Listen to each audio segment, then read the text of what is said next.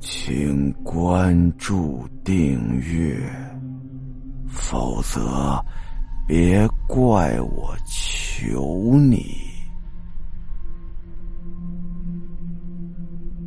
英灵在线。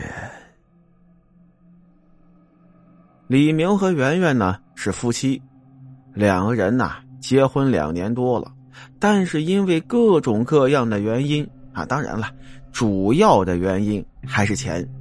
两个人都觉得呀，目前开销太大，工作呢还正是上升期，所以啊一直都没要孩子。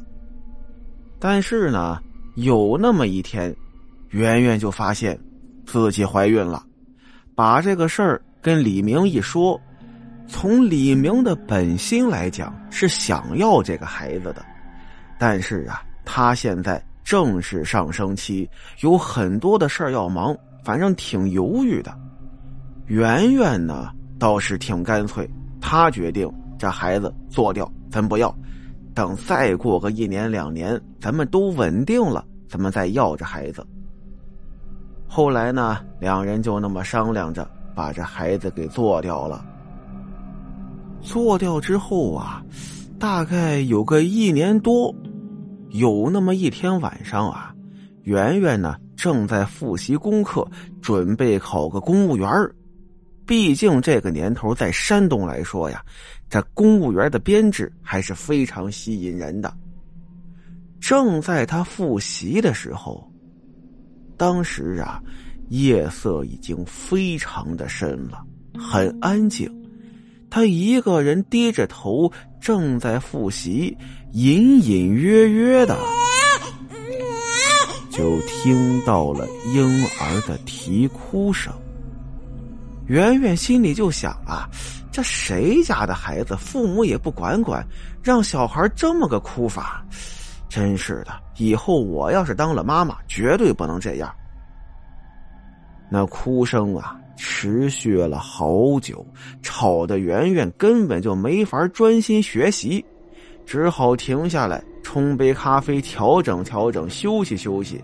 心想着呀，等天亮了，一定去找找到底是谁家的孩子。走过小卧室的时候，突然就觉得那声音好像是从小卧室里头传出来的。他狐疑的打开小卧室的门，往里一看，这说也奇怪呀。当他一把把房门打开的时候，那个哭泣的声音就没了。圆圆心想着：“哎呀，他们家总算是有人起来管孩子了。”可是啊。等圆圆泡好咖啡，再回到书桌上准备学习的时候，又听到那若有若无的哭声了。圆圆摇了摇头啊，算了吧，今天晚上恐怕是不能学了，索性早点睡觉吧。躺在床上啊。圆圆渐渐的就觉得那哭声越来越清楚，而且离他越来越近。可是不是那种越来越大声的感觉，就是那个声音变得越来越清楚了。后来竟然觉得就像是趴在他耳边发出来的一样。那个哭声啊，让他又想起了自己做掉的孩子。圆圆拉起棉被，就躲在棉被里头啊，偷偷的哭了起来。就这样，慢慢的进入了梦乡。这天晚上，圆圆做了一个奇怪的梦。圆圆睡得很不好，她感觉她从一入睡开始，那个哭声就没有离开过她。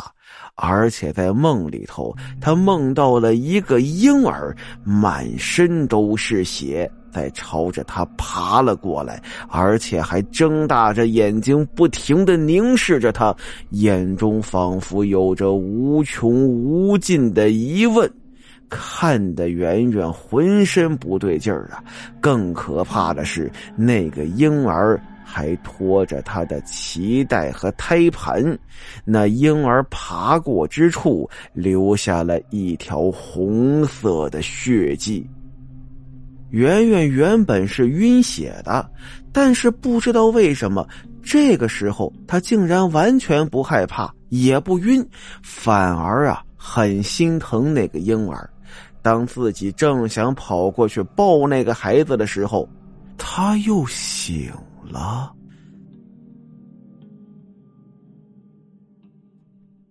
好了，今天的故事到这儿，咱们下集再见。